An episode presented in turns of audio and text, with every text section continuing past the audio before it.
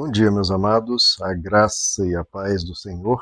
Eu sou o pastor Rômulo Pereira, da Igreja Batista, Palavra da Graça, e hoje nós vamos estudar os Atos dos Apóstolos, capítulo 15, verso 1, que nos diz: Alguns homens desceram da Judéia para Antioquia e passaram a ensinar aos irmãos: Se vocês não forem circuncidados, conforme o costume ensinado por Moisés, não poderão ser salvos.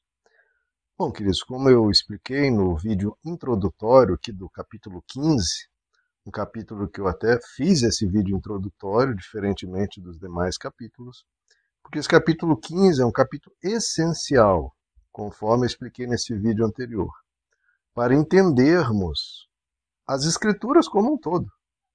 Entendemos o papel do Antigo Testamento, a diferença entre lei e graça, qual é o papel da lei de Moisés hoje, da guarda do sábado, dos sacrifícios, o que, que diferencia judaísmo e cristianismo e como se relaciona, diversas questões relacionadas ao Antigo Testamento. Então, isso, esse capítulo é essencial. E hoje vamos começar aqui, queridos, porque essa foi a primeira grande dissensão na igreja cristã. Já havia já houve outras, eu vou até mencionar aqui mais adiante, mas essa foi a primeira grande dissensão na igreja cristã. Anteriormente a isso, vamos fazer aqui primeiro um panorâmica histórico. Aqui nós estamos chegando cerca do ano 50 depois de Cristo. Lembrando que Jesus ali foi crucificado cerca do ano 30, então já se passou 20 anos. Ao longo desses 20 anos, o evangelho foi se espalhando. Primeiro ali em Jerusalém, depois pela Judéia, depois chegando a Samaria e depois chegando às regiões circunvizinhas de Israel, chegando até a Ásia Menor e aqui a Antioquia. Né? O apóstolo Paulo, sua, havia concluído sua primeira viagem missionária e retornado a Antioquia da Síria, onde agora que chega, chegam essas pessoas. Durante esses 20 anos, houve muita perseguição. Nós vimos sobre isso, perseguições externas, né? Grupos, especialmente judeus e também alguns gentios, perseguindo os cristãos, querendo eliminá-los. Nesse momento aqui do ano 50, havia uma certa paz, uma certa tranquilidade externa. E agora o problema começa a ser interno. Lembrando aqui, usando termos técnicos, uma disputa externa, um debate externo né, de ideias, por exemplo. A gente vai ver depois em Atos 17, o apóstolo Paulo é, argumentando com os filósofos. Isso é chamado de uma polêmica, quando você discute, né, é, por exemplo, um cristão com um budista, um cristão com um muçulmano, um cristão com um ateu. Isso, isso é um debate que a gente chama de polêmica. Alguém discutindo, grupos diferentes discutindo. Agora, quando é uma disputa interna, ou seja, dentro do cristianismo, dentro da igreja, ou seja, dentro do grupo, há uma disputa interna, a gente chama de controvérsia. Então, polêmica, disputa externa, controvérsia, uma disputa interna. E é o que nós vamos ver aqui, uma controvérsia que vai gerar o primeiro grande concílio da igreja cristã. Lembrando que muitas vezes né, uma briga interna pode até ser mais perigosa para o fim de um dado movimento do que um, um problema externo. Porque muitas vezes inimigos externos acabam unindo o grupo, né? acaba unindo a igreja em relação a uma causa comum.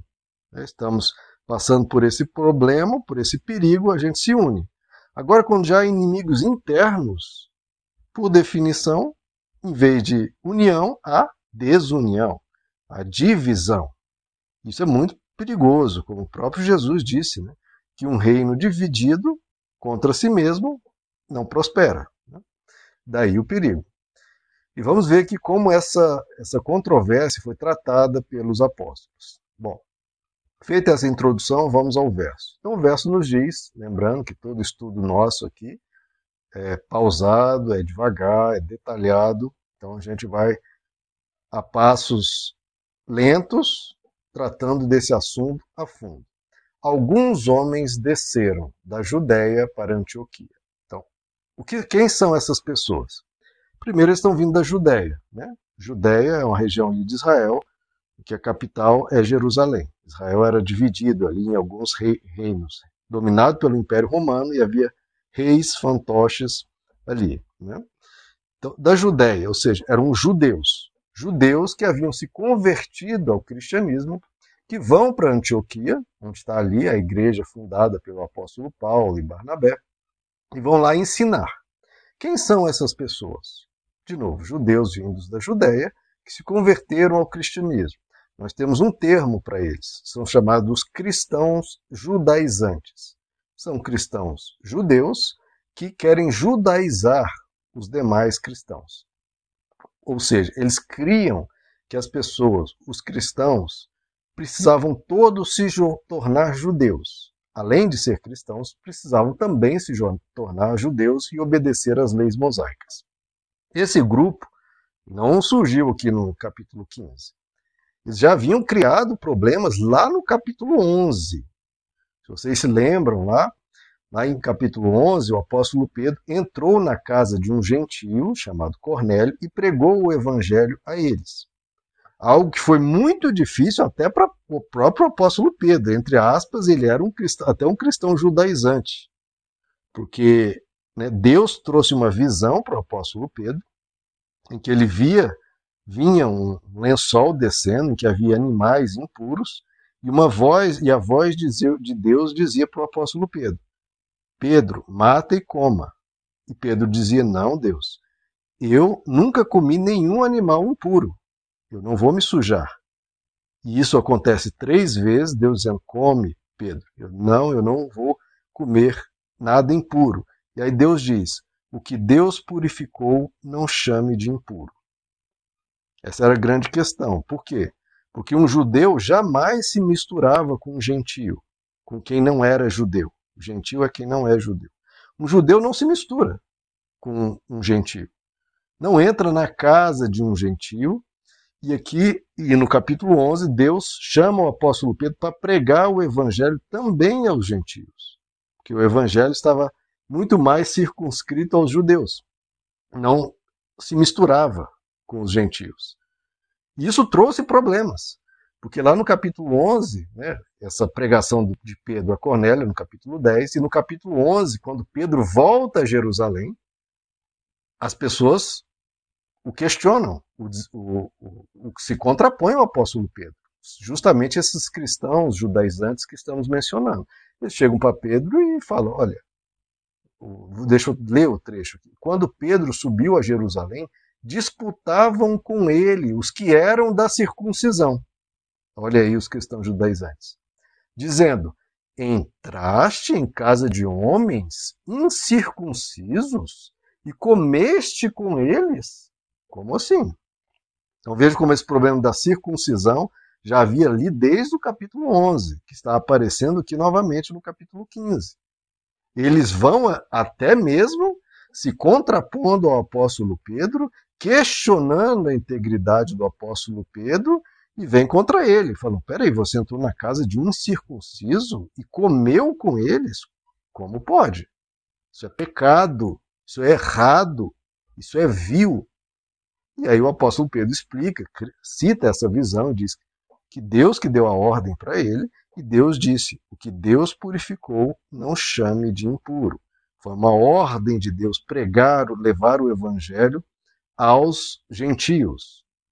Isso é recebido assim meio dessa forma, meio a contragosto, mas por fim esses cristãos judaizantes da circuncisão até aceitam, aceitam, pronto.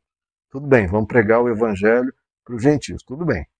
Eles aceitaram, mas veja que aceitaram, mas já pensando nessa ideia. Tudo bem, os gentios vão receber a Cristo, vão ser salvos também, vão se tornar cristãos, só que, olha a ideia deles aqui, vão ter que se circuncidar. Ah, você entrou na casa de incircuncisos?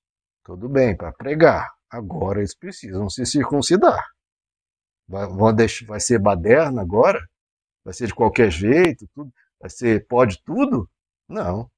Tudo bem. Antes de receber a pregação também são incircuncisos, são gentios. Agora, recebeu a pregação, vamos circuncidar essa galera. Vamos deixar essa coisa mal feita, essa coisa torpe, essa coisa errada. E eles, né, o apóstolo Paulo escreve sobre esses cristãos judaizantes, né, primeiro estamos definindo esse grupo aqui, lá em Gálatas 2, por exemplo, causaram um outro problema. Quando eles quando o apóstolo Paulo diz, antes de chegarem alguns da parte de Tiago, lá de Jerusalém, portanto, Pedro comia com os gentios. Mas quando eles se chegaram, Pedro foi se retirando e se apartava deles, temendo, temendo quem? Os que eram da circuncisão. E os outros judeus também dissimularam com ele, de modo que até Barnabé se deixou levar pela sua dissimulação. Olha que triste. O apóstolo Paulo estava lá, e Pedro também estavam comendo com os cristãos que eram gentios, e quando chegaram os cristãos lá de Jerusalém, os cristãos pomposos, os primeiros cristãos que se converteram, né, é, chegaram lá da parte de Tiago, o apóstolo Pedro parou de comer com os cristãos gentios. Por quê? Por causa dessa questão aqui. Você vai comer com incircuncisos? Como assim? E o próprio Barnabé, que havia pregado a tantos gentios, como vimos aqui nos últimos capítulos, também se deixou levar por isso, parou de comer com os gentios. Veja como essa questão é grave, queridos, e perigosa. Os gentios se tornando cristãos de segunda categoria. Ah, são cristãos? São, mas são inferiores, né? porque os superiores são os cristãos judeus, que guardam a lei de Moisés, que foram circuncidados.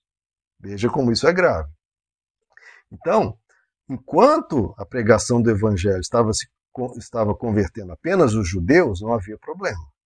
Né? Porque o judeu já guardava a lei, já estava circuncidado e tudo mais.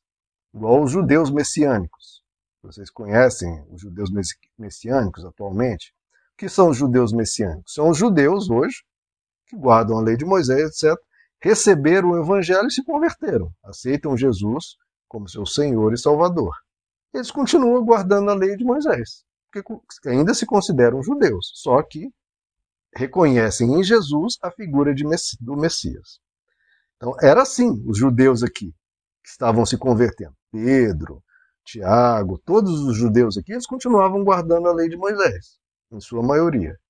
O problema é que quando os gentios começam a se converter.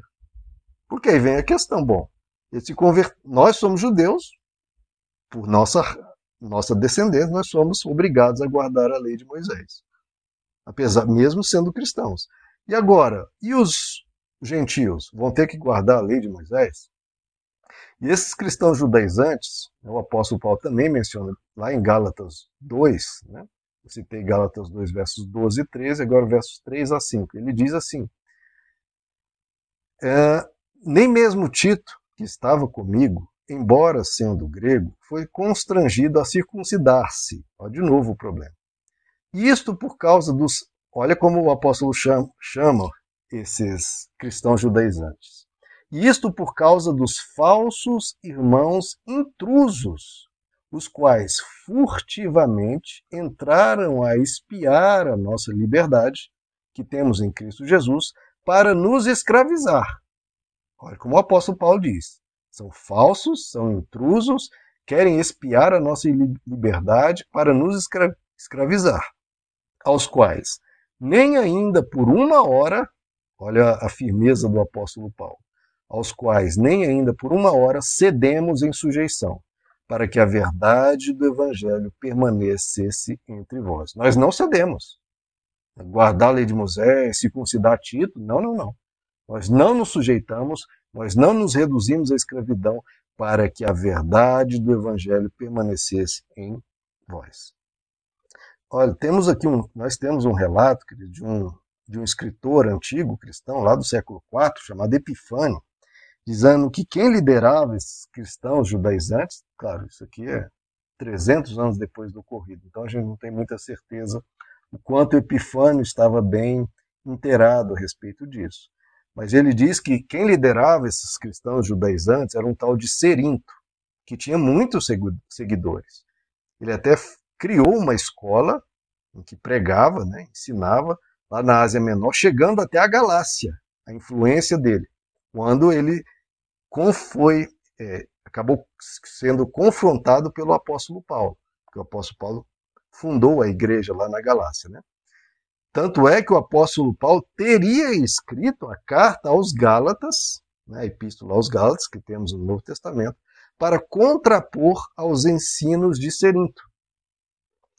Tanto é que há uma dúvida aqui se o apóstolo Paulo teria escrito a carta aos Gálatas antes ou depois aqui do, de Atos 15, né, do Concílio de Jerusalém, do ano 50. Mas, é, ao que tudo indica, o apóstolo Paulo escreveu Gálatas antes desse capítulo 15 de Atos. Por quê? Porque o apóstolo Paulo não menciona o concílio de Jerusalém no livro de Gálatas.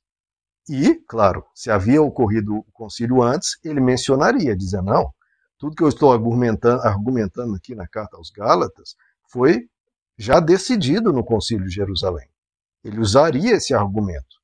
Mas como ele não menciona, então é provável que a carta aos Gálatas, que é uma carta escrita para combater os ensinos dos cristãos judaizantes.